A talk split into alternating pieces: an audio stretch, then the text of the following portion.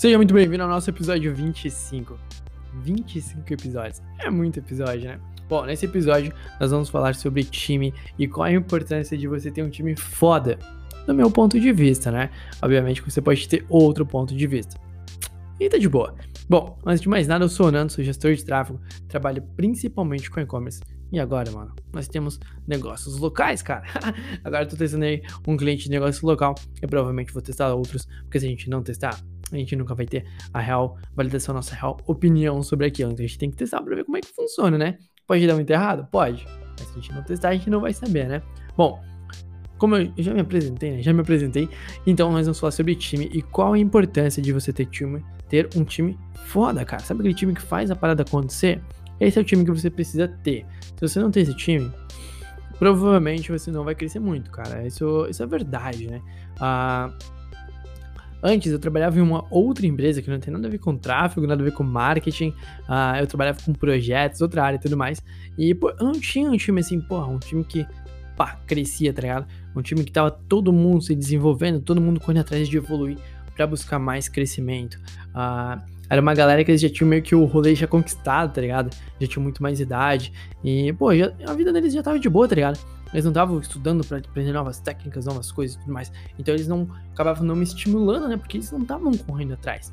Não é que a gente dependa de motivação dos outros, né? Mas a gente tem um time, pô, que tá indo pra frente, cara. Isso é muito da hora. E agora eu tô num time que a galera realmente.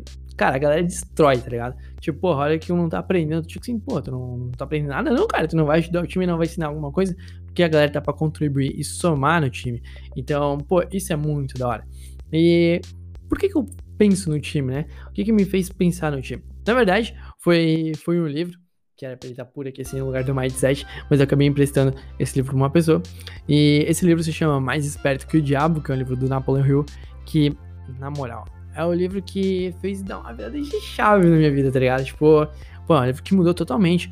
Porque ele, ele, assim, uma das coisas que ele aborda lá dentro, que ele fala, tem um conceito do, do mindset, né? Uh, essa palavra tem direitos autorais, eu não tenho nenhum direito autoral dela, só pra falar, né? Uh, que é o mindset, que são, por exemplo, assim, uma pessoa mais uma pessoa não é igual a duas pessoas. É igual a uma terceira mente, tá ligado? Uma terceira mente que junta as duas e ela é uma mente mais boladona, tá ligado? Porque ela junta o conhecimento meu e do cara do meu time e juntos eles criam uma mente ali que, porra, transforma o negócio. E, pô, quando você tá em volta de pessoas fodas, Tipo, porra, pessoas que estão crescendo. Você tem, pô, o seu amigo ele manja muito de Google, por exemplo.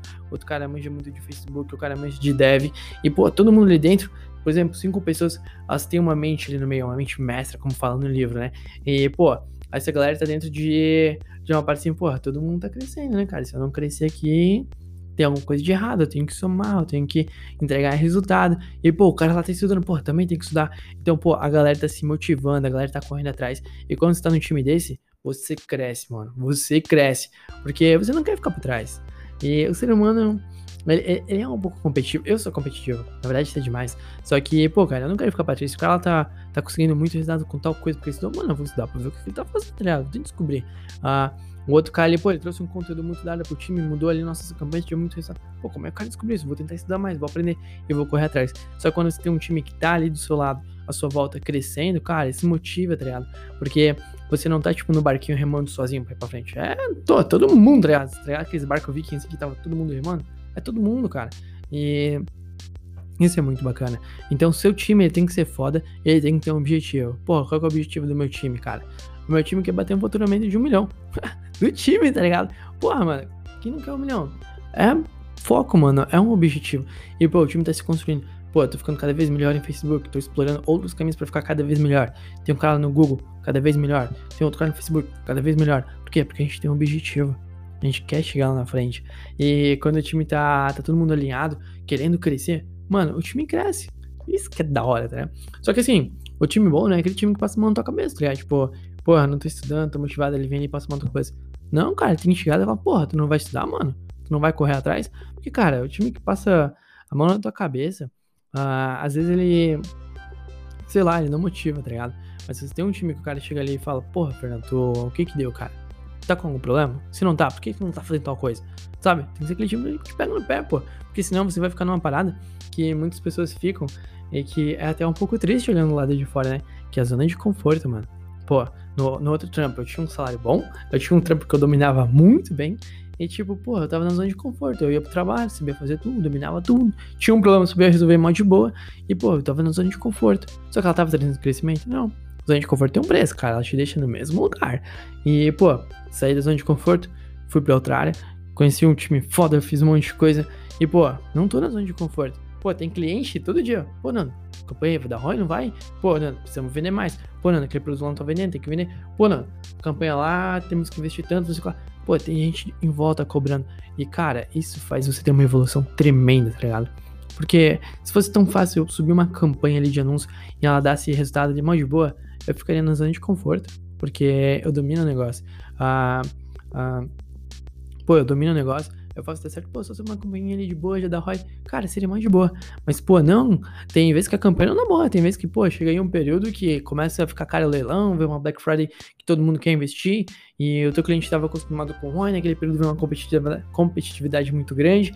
E o ROI cai, e daí o cliente fala, pô, não, o que tá acontecendo? Não sei o que lá. Porque o cliente não tá nem aí se, se, se tá caindo. Ele, ele quer entender o porquê, né? Quer saber, pô, por quê? Por que, que a gente estava assim? Não, porque o cliente não entende, né? Quem tem que entender é você, né?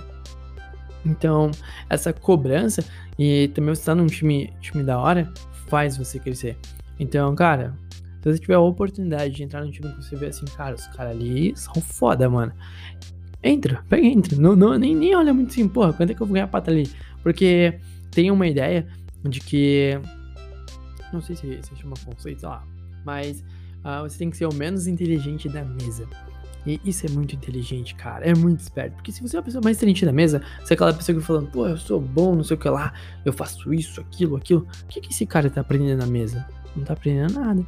Mas se você é o cara menos inteligente daquela mesa, você sentou na aula com os caras fodão e você é o menos inteligente, cada coisa que os caras falam, você vai pensar, porra, eu não sei isso.